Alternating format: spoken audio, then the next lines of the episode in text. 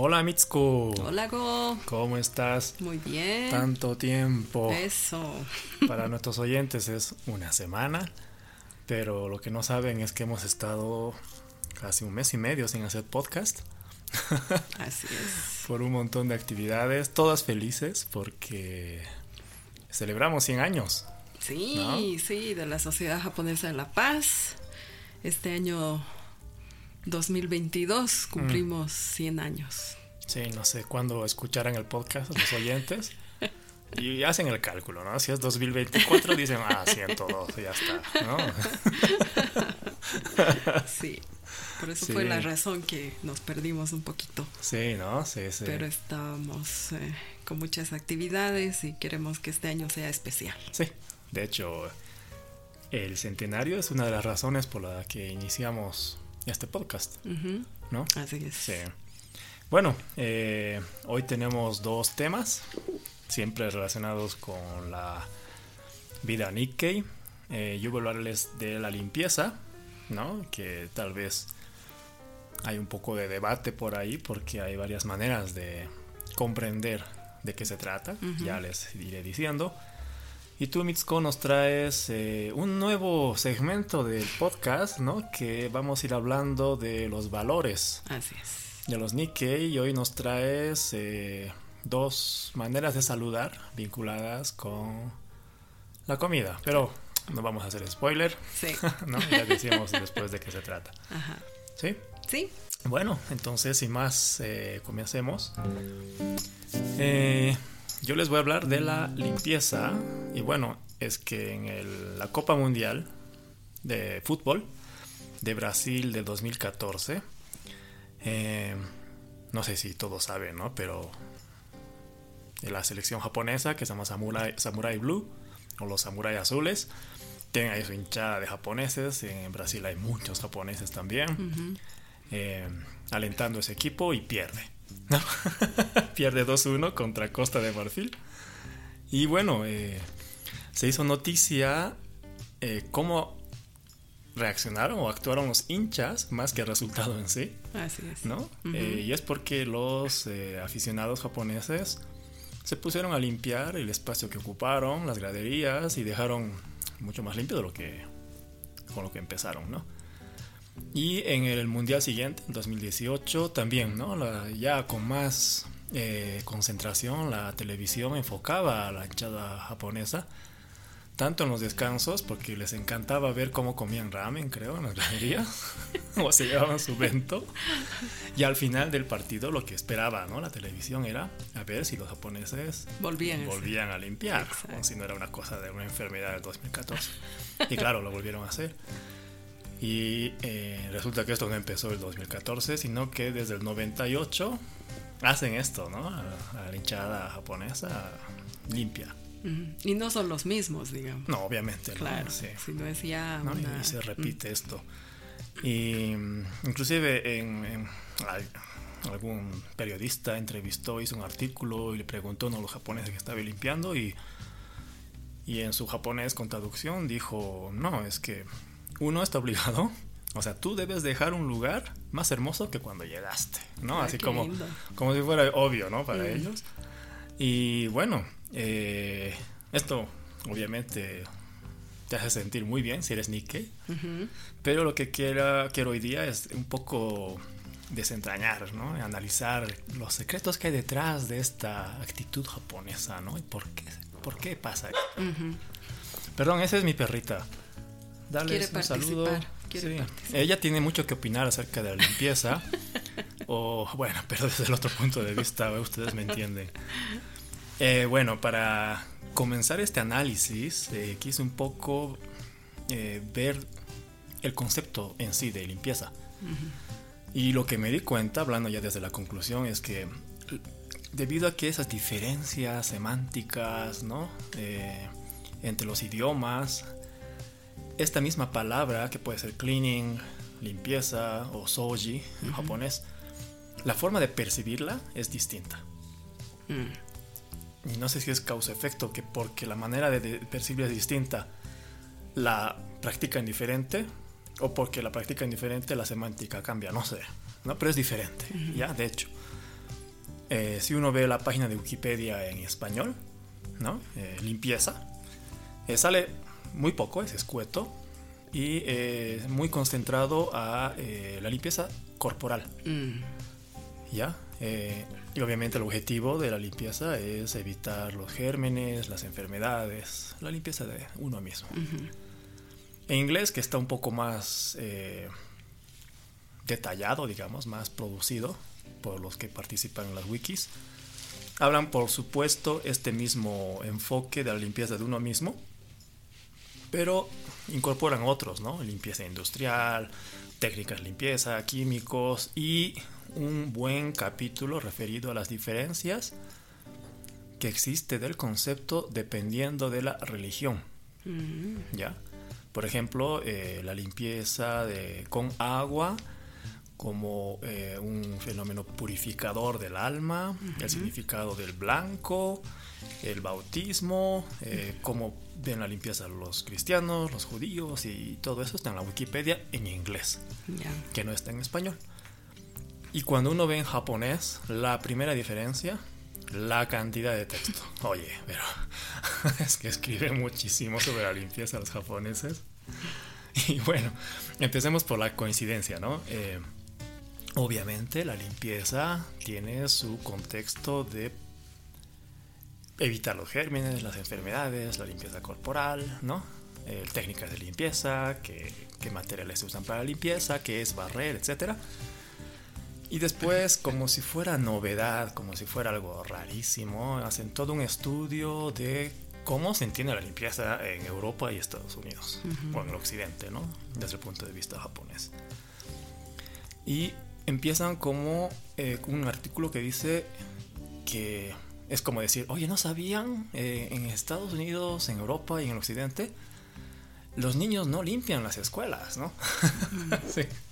Y explican que existe eh, una persona que es el janitor, o es el conserje, o es el portero. En Japón hay porteros, ¿no? Pero no se encargan de la limpieza.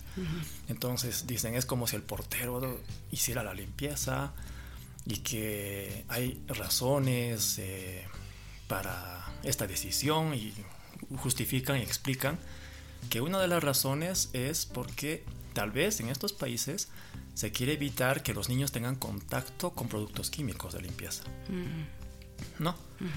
Otra es que quieren evitar que haya accidentes por la manipulación de las herramientas de trabajo que se usan en la limpieza. ¿Ya? pues es válido. Y la otra razón es porque eh, también hay una especie de sensación de que eh, si se incorporan este tipo de actividades de dar, eh, enseñar a los niños a través de la limpieza en las escuelas, quitas oportunidades laborales a este grupo de personas, ¿no? Los porteros, conserjes, etc. Entonces ahí tiene un contexto socioeconómico, ¿no?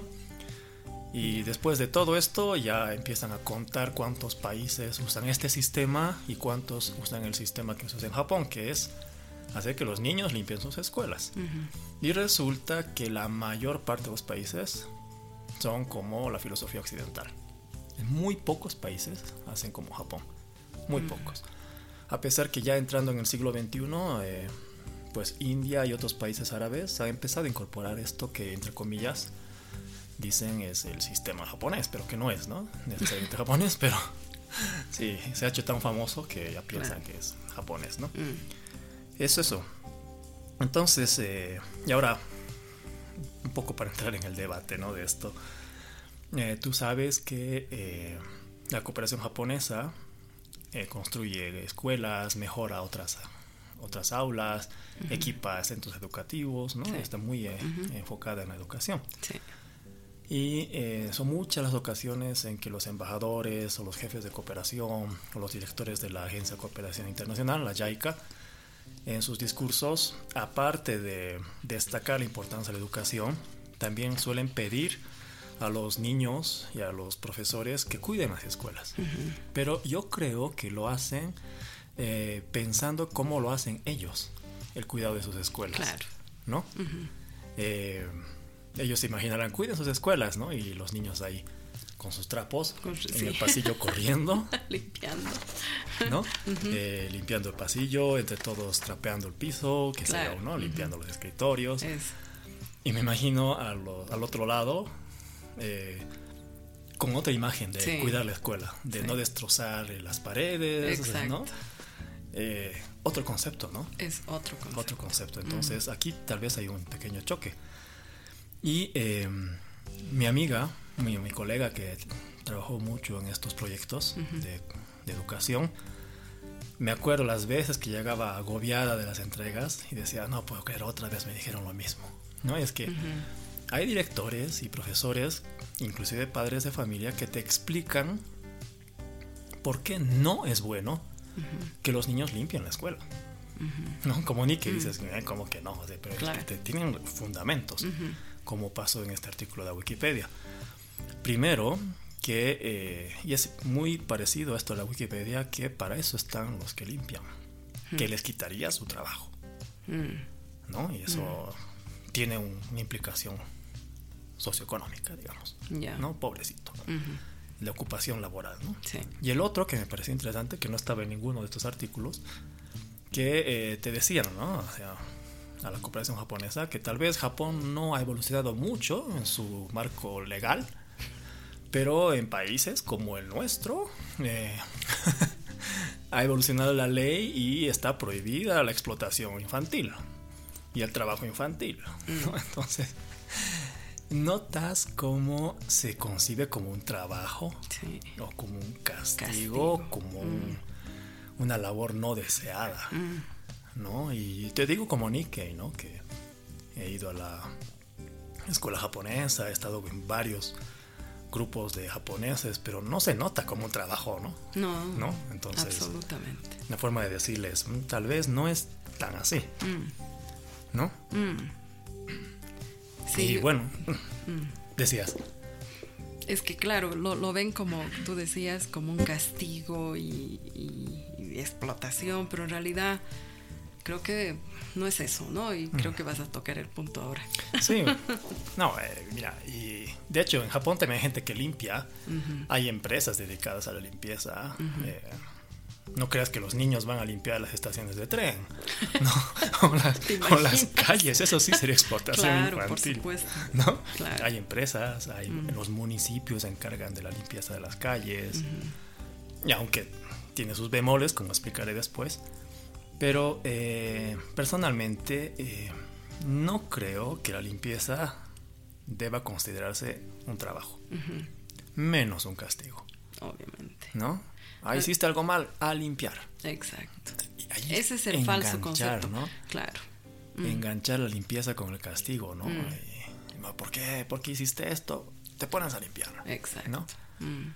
Es que es el cómo también, ¿no? O sea, el, cómo generas este, este hábito que es, eh, como dices, para, para ir eh, yendo más allá, digamos, de lo que es. Eh, además, si limpias tu escuela, es tu espacio. Mm, de acuerdo. Completamente Es tu espacio y es el espacio que tú estás utilizando. Sí. ¿No? Entonces, eh, claro, es bien filosófico eso también, ¿no? Mm. O sea, es tu mm. espacio, tú tienes que mantener el orden, tienes que generar un buen ambiente, ¿no? por, eso va más allá, digamos, de, de, lo que simplemente puede ser un castigo, ¿no? Sí. ¿no? Y de hecho, yo recojo lo tuyo, eh, no es un trabajo ni un castigo, sino si es un buen hábito, mm. en positivo, es un buen hábito que eh, dura toda la vida. Y su implicación en el desarrollo de la sociedad o desarrollo comunitario es fundamental. Yo lo veo así, ¿no? Genera un impacto. Creo que en general los Nikkeis lo ven así. Sí, generas pues un impacto. Se nota la diferencia. Mm. Mm. Sí. sí. Bueno, personalmente cuando estaba en Tokio, eh, mi residencia o mi alojamiento estaba a frente a Shibakoen. Es un parque muy bonito, es grande, que está a los pies de la torre de Tokio. Ah. Ya, a la mítica torre de Tokio, ¿no? Y eh, me gustaba ir a caminar por las mañanas, muy tempranito, por ese parque, es hermoso. Y siempre veía un grupo de, de personas de todas las edades, ahí que estaban con sus bolsas y sus escobas o unos ganchos para recoger las cosas del piso, hojas, bolsas que vuelan, latas a veces, ¿no? Pero no eran de una empresa, eran los vecinos de la zona, mm. que querendones de su plaza, eh, no iban con el afán de limpiarlo, sino más bien lo que notaba era de reunirse. Mm, es una actividad social, te das mm, cuenta. Entonces era la excusa de encontrarse y reían y hablaban. Luego se distribuían las zonas y automáticamente ya iban y recogían las cosas y nuevamente hablar, así. Ah.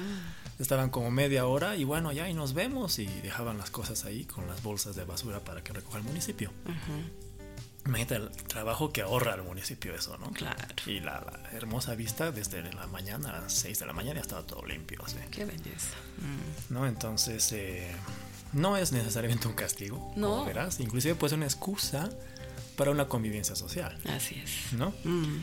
Así que, bueno, eh, yo entiendo que en el gran parte del mundo hay un debate fuerte sobre el problema del trabajo infantil es un problema real, existe. Claro que Existe el problema económico del desempleo. y no es que estemos a favor de que existan esas cosas, ¿no? Pero sí me gustaría pedir que meditemos un poco sobre el valor que tiene esa limpieza periódica en las, en las escuelas, ¿no? Y si realmente la limpieza es malo para los niños, ¿no? O sea, que reconsideren aquello que alguna vez o muchas veces nos dicen. Mm. Y ahora voy a hablar como Nikkei, eh, como alguien que experimentó esa limpieza en las escuelas eh, de japonés o para japoneses, también en los clubes de actividades culturales japonesas, las mismas actividades de la sociedad japonesa, los dojos de artes marciales, y se inculca bastante esto de limpiar entre todos. Claro que sí. Y yo lo, yo lo digo en primera persona, como Nikkei, la verdad es que no se ve como un trabajo. Pero de verdad que existe ese, ese, esa sensación de que es un buen momento de convivencia. Sí, y es bonito porque tú, tú, puedes cerrar, digamos, alguna actividad haciendo eso. Sí. ¿No? Y te sientes bien, digamos. Sí, te sientes parte de, mm, y mm. estás entre todos haciendo algo bonito. Sí. Y es bien reconfortante, ¿no? Sí. Y bueno, el ser humano es un ser social que no quiere estar separado de su grupo. Entonces imagínate si entre todos limpiamos y mañana se me ocurre ahí lanzar una cáscara de plátano, voy a romper esa armonía con mi grupo. Claro Pero si mi grupo no limpia, no voy a tener que sentir eso. Entonces, si el grupo fomenta esa limpieza en grupo, en convivencia, entonces yo creo que se genera esta cultura de respeto, ¿no? Sí. De, de esa pulcritud, digamos, de la, ciudad, tu espacio, etcétera.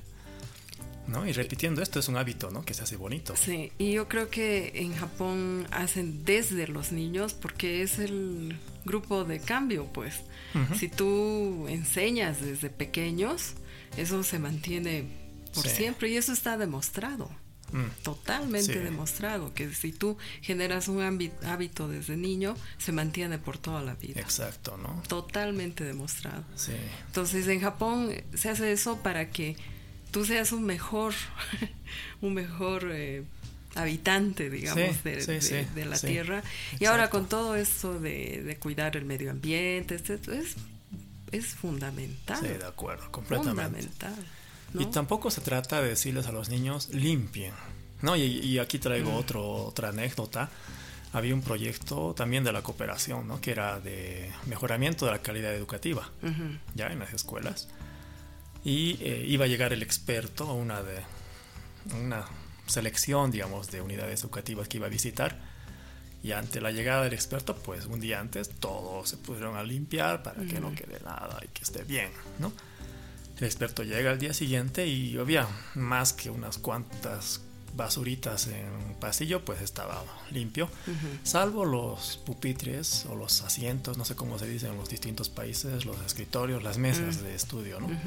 Que estaban algunas pintarrajeadas, otras quebradas, eh, o con grafitis, que eso ya no se puede arreglar en un día.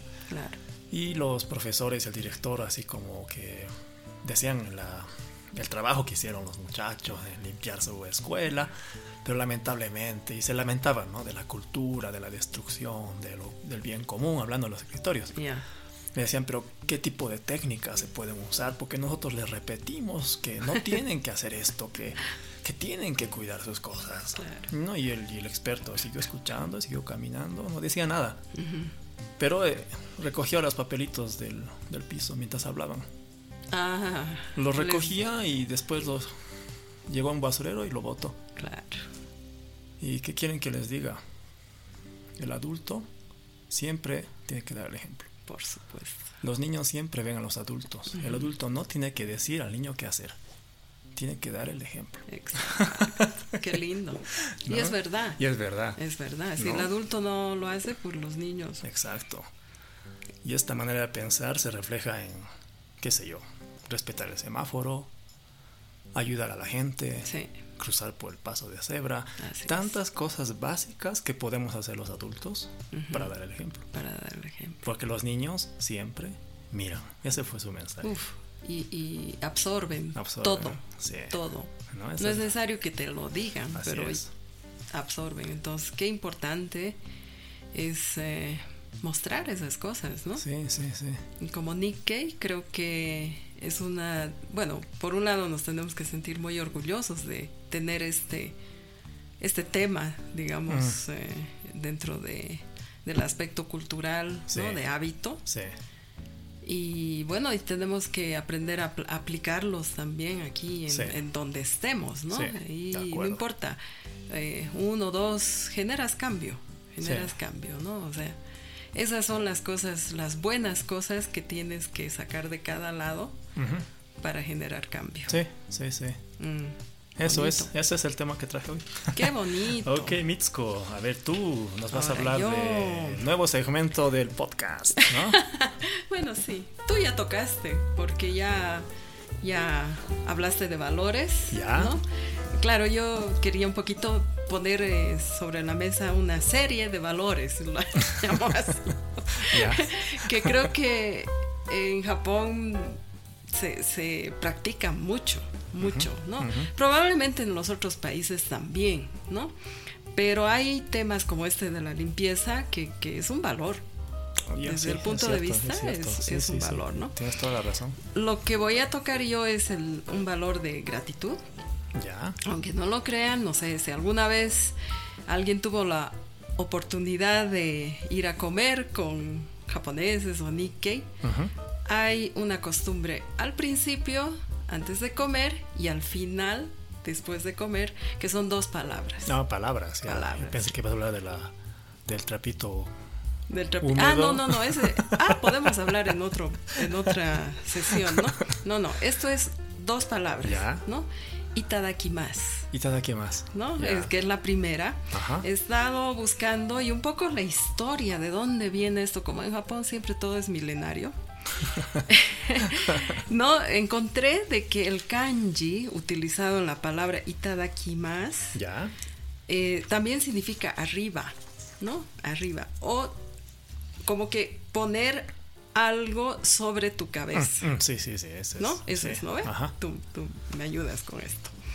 Entonces, hace muchos años, dice, cuando la, la persona recibía la, la, comida, especialmente si era proporcionada por una persona de mayor estatus social, esta ponía el plato por encima de la cabeza en agradecimiento y era como que la ahí nació la expresión itadakimasu. O sea, estoy recibiendo, ¿no? Ahora, dado que Japón tiene también un trasfondo cultural budista, no es sorprendente que el itadakimasu también está relacionado con el principio de respetar a todos los seres vivos que componen tu comida. O con lo que Ya, sí, que es como que de la parte de la mezcla con el Shinto, ¿no? Sí. De agradecer, ¿no? A los animales que forman parte de tu plato, ¿no? Y las, ¿De eso hablas? De eso. Ah, ya, ya, ya, ya, ya. Bueno, no, no, hay una expresión en ese sentido que el itadakimasu significa lo acepto humildemente. Ya. ¿No? Como es en la, culturalmente. Pero esta traducción no revela su significado más profundo, sino que esta frase quiere honrar aquellos involucrados en hacer que esto suceda, es decir, a los granjeros, a los pescadores, hasta allá. A la, a la persona que ha preparado la comida y también a los animales y plantas que se sacrificaron para convertirse en tu plato. Ya. Qué bonito, ¿no? Bonito, bonito. Pues estás agradeciendo a todo eso. Claro, es bien, eh, bien budista, bien filosófico. Pero me parece precioso este concepto, ¿no? Eh, es, es, parecido tal vez a la bendición de la, de la antes de hay algunas familias que acostumbran, ¿no es cierto? Antes de comer bendecir esto. De agradecer. Pero esta frase no solo agradece a Dios, sino a aquellos, como, como dije, que prepararon la comida y que componen la comida per se, ¿no? Em, Qué interesante. Sí, es... Es, es, es eh, como que una diferencia grande, ¿no? Cuando en este lado se agradece, bueno, se agradece a Dios y como que se agradece el momento de estar ahí juntos, ¿no? Sí. Pero en este caso lo que tú me dices es la vinculación que tiene la palabra de gratitud a través de esa comida. Exacto. ¿No? Y la, la gente que está vinculada a ese plato concreto, ¿no? Exacto, la gente y, los productos que están vinculados. Ya. Ah, qué interesante, qué bonito. Bien bonito. Qué bonito, ¿ah? Entonces, a partir de ahora y todo aquí más. Y, me voy a acordar de esto. Eh, sí. Todo, todo no bueno, y la otra palabra, Em, es al final, o sea, cuando ya terminas de comer, ya. que es gochisosa de está. Gochisosa ¿no? Ya. Entonces, em, a ver, un poco la, la, desagregación de esta palabra es, a ver, el eh, chiso significa deleite, banquete, fiesta, comida agradable, buena comida y otros, ¿no? Ese, ese es la parte de lo delicioso, digamos. Sama es un eh, es, es, el respeto, ¿no? Y, eh, utilizado, digamos, a, a los eh, a los mayores, o sea, mm. como un respeto de, de, de, nombramiento, digamos, ¿no? Si viene un... Sí, de esta quiere decir fue. Fue, ¿no? ¿No? Sí, para Entonces, tiempo pasado, ¿no? Exacto. Con ese concepto, la palabra ma es dirigido a la persona que ha hecho la comida. En este caso podría ser al, al cocinero ah, o a la, a la, persona que te ha invitado a comer, ¿no? Y tú decías tal vez a la persona que te ha traído la comida, ¿no? Pero hay, hay un trasfondo ahí, en realidad es al que ha hecho. Ya. ¿no? Esto lo aprendí con esto, porque yo pensé que era como que agradeciendo, como dices acá, ¿no? Buen provecho y listo, digamos, como, como que buen provecho es que te aproveche la comida. Sí, ¿no? que, te haga bien y que te guste. Exacto, pero aquí es eh, eh, como que muchas gracias por hacer la comida, esta deliciosa comida. A ver, si te entiendo bien, es como cuando compro, qué sé yo, unas tripitas en la calle y a la señora que me vende, oye, estaba delicioso, ¿no? Y la hago sentir bien, ¿no? Entonces, es, ese, es ese concepto, ¿no? Pero con, con, digamos, un contenido bien respetuoso, ¿no? Claro, Porque es, claro. Es, fue de una deliciosa comida, muchas gracias por hacerla. Y bueno, y la hemos disfrutado, ¿no? palabra, digamos. Sí, entonces, eh, para que veas estas dos palabras que nosotros probablemente en tu familia, en la mía, lo decíamos medio automáticamente. Recontra automático. tiene un significado mucho más profundo, ¿no? O sea, es como que eh, primero agradezco a, a, todos por haber eh, hecho posible esta comida, ¿no? O sea, a, los productores, al, al pollito, al, al pescado, digamos, ¿no? A la, a, la, planta, a la lechuga, ¿no? O sea, es que es bien, como es ser viviente, mm, o sea, en mm, Japón mm. se considera todo esto ser vivo. Sí. Entonces es muy importante porque es un respeto a la naturaleza también. Qué bonito. Oye, mira, qué bonito. Y el gochizo-sama es al que ha preparado la comida que tú has disfrutado, ¿no? Entonces con eso se cierra. Ah, ya me ha dado hambre. Entonces, itadakimashou, ¿no? ya, ok, pues perfecto. ¿Qué les pareció? ¿Qué te pareció? Mitsuko, ¿no? Simpático, ¿no? Sí, muchísimo, muchísimo, ¿no? Sí, oye, excelente. Oye, ahora que voy a... Esto muchas veces, bueno, yo digo todos los días, ¿no? más Sí. Inclusive mi esposa, que no es Nikkei, ella es, ella completamente latina, pero ¿cómo es, no? La costumbre. Sí.